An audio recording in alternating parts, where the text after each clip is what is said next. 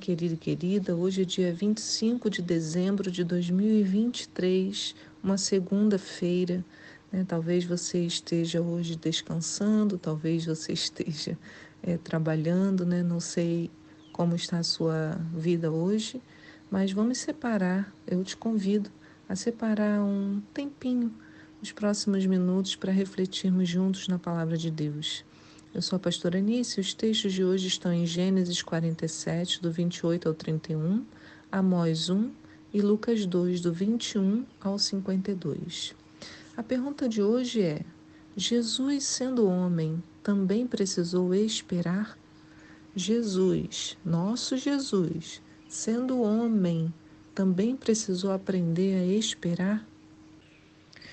Gente, uma das coisas mais difíceis para nós é aguardar com paciência o tempo de todas as coisas, não é verdade?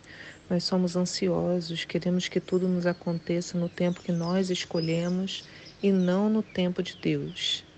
Mas e Jesus? Também ele precisou aguardar? O devocional de hoje nos mostra que sim. Hoje é dia 25 de dezembro e para muitos hoje é o dia em que Jesus nasceu há uma celebração no mundo inteiro. É, muitos nem celebram por esse significado, apenas aproveitam as festas, mas outros de fato entendem né, esse significado importante. E no texto de Lucas 2 de hoje, acompanhamos o que aconteceu a Jesus e aos seus pais logo depois do seu nascimento. No verso 21 de Lucas 2 diz assim: Completando-se os oito dias para o ritual de circuncisão do menino, foi-lhe dado o nome de Jesus, o qual já havia sido outorgado pelo anjo antes dele nascer. Eu já expliquei a vocês que o nome de Jesus, ou Yeshua em hebraico, significa salvação. E esse foi o nome atribuído ao nosso Jesus, Oito dias depois do seu nascimento, como prescrito na lei de Moisés, instituído desde o pacto de Deus com Abraão, formalizando uma aliança, aconteceu a circuncisão. A lei de Moisés também ensinava que depois da circuncisão, a mulher e o bebê ficavam reclusos. A mulher ficava impura por 40 dias. Ela ficava separada da comunidade ali com o seu filho. Né? Alguns dizem, ah, que coisa terrível fazer isso com a mulher.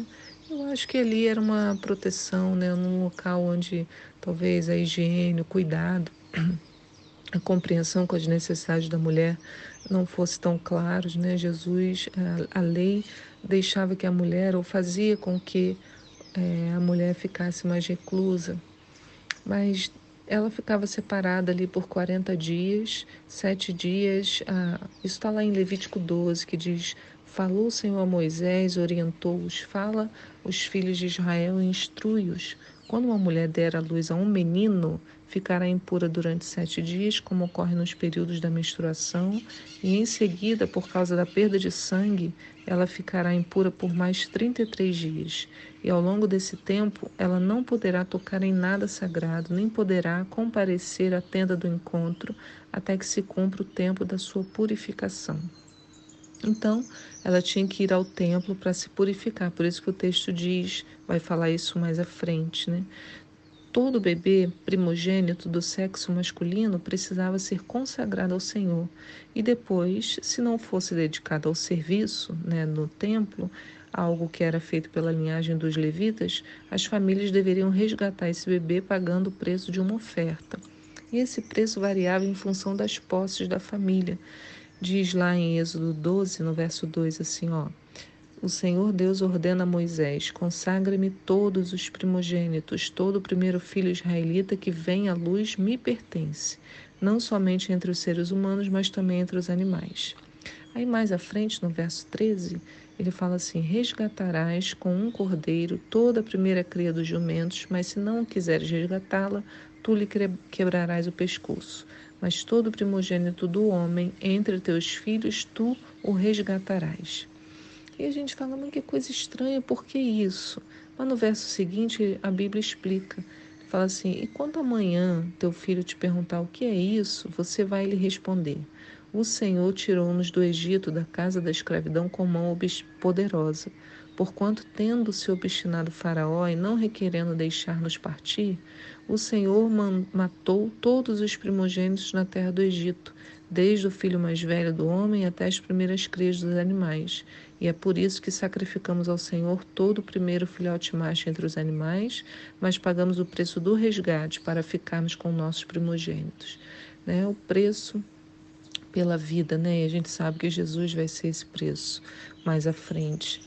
Então agora você já sabe por que, que José, Maria e Jesus foram ao templo no, te, no texto de hoje. Né? Em todo o tempo, Lucas, o autor né, do livro de Lucas, nos mostra que não há dissonância entre o que Jesus faz e o que está no Antigo Testamento. No verso 22 de Lucas 2 diz assim: De igual modo, ao completar-se o tempo da purificação deles, de acordo com a lei de Moisés, então esse tempo de 40 dias, José e Maria levaram o bebê Jesus até Jerusalém para apresentá-lo a Deus no templo. Assim como está escrito na lei do Senhor, todo primogênito nascido do sexo masculino deverá ser dedicado ao Senhor e também oferecer um sacrifício. Também um sacrifício deveria ser oferecido, como proclama o Senhor, duas rolinhas ou dois pombinhos. Então, eles foram para o templo e, estando lá, José e Maria têm, com o bebê em seus braços, duas palavras, eles recebem duas palavras proféticas muito importantes, de Simeão e da profetisa Ana. Simeão era um homem justo, piedoso. Se você lê hoje, é tão legal, gente. Lê lá em Lucas 2. É, nesse dia, né, onde se celebra o nascimento de Jesus, então Leia Lucas 2, você vai ficar impressionado. Então, Simeão era um homem justo, piedoso. Sobre ele estava o Espírito Santo, gente. Antes de Jesus morrer, antes de ter derramamento do Espírito, né? Então já havia um, derramar sobre algumas pessoas, aquelas que buscavam a face de Deus. Então ele estava cheio do Espírito Santo e tinha recebido uma revelação de que ele não morreria sem ver Cristo. E, o Espírito, a Bíblia diz assim: o Espírito o impeliu a ir ao templo nesse dia que Maria e José estavam lá com Jesus. Quando ele vê Jesus, ele toma Jesus nos braços e exclama, né? Louva a Deus, dizendo: Ó oh, soberano, como prometeste, podes agora despedir em paz o teu servo, porque os meus olhos já contemplaram a tua salvação. Agora imagina quando ele fala isso, né? Porque o nome de Jesus era salvação. Ele não sabia, mas ele diz: Os meus olhos já contemplaram a tua salvação, a qual preparaste à vista de todos os povos, luz para a revelação aos gentios e para a glória do teu povo de Israel. Então, imagina ali Maria e José vendo isso. E aí a profetisa Ana também era uma mulher muito especial. Ela havia se casado, mas o marido morreu depois, sete anos depois do casamento. E ela permaneceu até aqui, ela estava com 84 anos, fiel ao Senhor, dedicando uma vida né, a jejum e oração. E ela vai também ao templo ali, e quando ela chega ali no verso 38 diz: Naquele exato momento, Ana deu graças a Deus e proclamava acerca do bebê Jesus para todos os que anelavam pela redenção de Jerusalém. Irmãos, isso a gente está falando de profecias Jesus recebeu quando ele tinha 40 dias de vida. Né? Um mês e dez dias, e Jesus já tinha recebido todas essas profecias. Depois disso, Maria, José e Jesus, né, claro, com eles, que era bebê, retornaram para Nazaré e a vida seguiu. Jesus foi crescendo. E diz que o menino crescia, no verso 40, e se fortalecia, tornando-se pleno em sabedoria, e a graça de Deus permanecia sobre ele. Só que com 12 anos, né, Jesus então passou, depois desse episódio, 12 anos, Jesus vai com seus pais para Jerusalém para celebrar a Páscoa, tal como ele havia feito em todos os anos anteriores. Mas nesse ano algo diferente acontece. Jesus ali sobe, né, toda a população, né, ali subia para Jerusalém para a Páscoa. E o que, que vai acontecer? Na hora de voltar para casa, descia todo mundo, descia, né, família e tal. E eles então, Maria e José, acharam que Jesus estava vindo com, com a família, porque era assim que acontecia, né? Um cuidava do outro. Num determinado momento, depois de caminhar um dia, José e Maria vão atrás e não acham Jesus. E aí tem que voltar para o templo. Vem voltando, né? Por onde está esse menino? E eles vêm procurando Jesus até chegarem em Jerusalém novamente. Então, três dias depois, no verso 46, fala que acharam Jesus no templo, sentado na companhia dos mestres, ouvindo-os e propondo-lhes questões. E todos os que o ouviam ficavam maravilhados com a sua capacidade intelectual e com a maneira como comunicava suas conclusões. Então Jesus estava sentado, ouvindo e perguntando. Quando eu digo a vocês, né, como é bom receber as perguntas, porque eu também sou, eu tenho tantas perguntas dentro de mim, e eu vejo que a maneira da gente aprender é perguntando mesmo. E Jesus aqui estava lá perguntando para esses homens sábios. E todos ficavam assim abismados, porque Jesus estava envolvido naquilo, né? A sua capacidade intelectual de processar as informações. Mas é claro que seus pais não estavam nada felizes, né? Eu já imagino, né, o rosto de Maria e José. E aí Maria fala para ele: Filho, por que você agiu assim conosco? Teu pai e eu nos angustiamos muito à sua procura. Aí Jesus fala: Por que me procuráveis? Como não sabias que era meu dever tratar de assuntos concernentes ao meu Pai? Mas eles não compreenderam bem o que Jesus falava, né? Então seguiu mais, diz no verso 51 assim: Contudo, ele seguiu com eles para Nazaré, pois lhe era obediente. Sua mãe, entretanto, meditava silenciosamente em seu coração sobre todos esses acontecimentos. E Jesus se desenvolvia em sabedoria, estatura e graça na presença de Deus e de todas as pessoas. Então veja que Jesus já havia recebido algumas profecias a respeito do seu ministério na terra. Jesus tinha uma ideia de que estava tratando de assuntos concernentes ao seu pai. Então, com 12 anos, Jesus já sabia bem quem era. Ele fala: era meu dever tratar de assuntos concernentes ao meu pai, quer dizer, era meu dever estar aqui aprendendo. Mas Jesus não estava pronto. Ao ouvir seus pais, o que, que Jesus fez? Obedientemente os seguiu.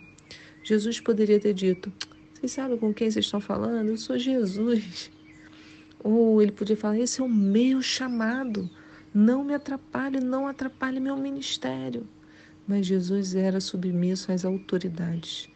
Ele não poderia fazer nada sem a bênção dos pais. Não existe ministério sem submissão. Né? Jesus não poderia ele mesmo, ele deveria ser liberado. Ele tinha um chamado, mas não estava maduro para exercê-lo. Irmãos, tudo possui um tempo de maturação, inclusive os ministérios. Não precisamos acelerar o processo, ele acontece por si só. Com Jesus, o início oficial de suas atividades ministeriais demorará ainda 18 anos para acontecer. Nesse tempo, ele também aprendeu a paciência, aprendeu a aguardar, a se calar quando não fosse a hora de falar, e foi por insistência da sua mãe que o seu primeiro milagre aconteceu. Lembra lá, Caná da Galileia?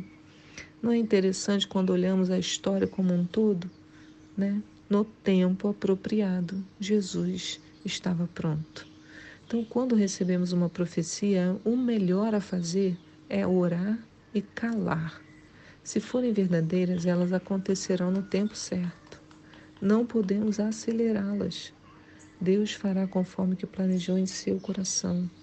Que aprendamos a ser tal como Maria, né? Como eu li. Sua mãe, entretanto, meditava silenciosamente em seu coração sobre todos esses acontecimentos, né? Essa paciência precisou ser exercitada em Jesus, assim também como em nós. E não é fácil, irmãos, mas foi apenas quando Jesus aprendeu a respeito de submissão é que ele pôde se tornar uma salvação para a humanidade. E você pode falar nisso, mas de onde você tirou isso? Está meio exagerada essa ideia, né? E eu digo a vocês que isso está na Bíblia, lá em Hebreus 5, no verso 7. Olha que lindo diz: Durante seus dias de vida na terra, Jesus ofereceu orações e súplicas em clamor e com lágrimas àquele que o podia salvar da morte, tendo sido ouvido por causa da sua reverente submissão. Mesmo considerando o fato dele ser filho de Deus, Jesus aprendeu a obediência por intermédio das aflições que padeceu. e, uma vez aperfeiçoado, tornou-se a fonte de salvação eterna para todos quantos lhe obedecem.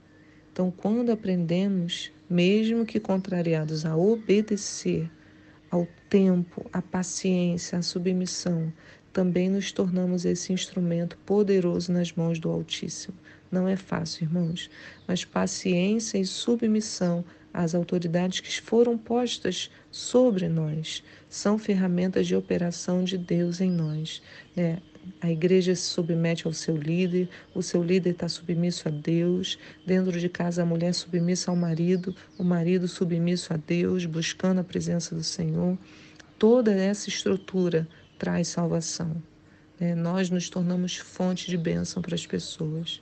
Então, entremos neste processo e não desanimemos, e o Senhor fará tudo ao seu tempo. Que Deus abençoe seu dia. Se você estiver descansando, que haja descanso. Se hoje você precisou trabalhar, que Deus abençoe a força das suas mãos, te dê um novo ânimo. E eu te espero aqui para um próximo devocional. Tchau.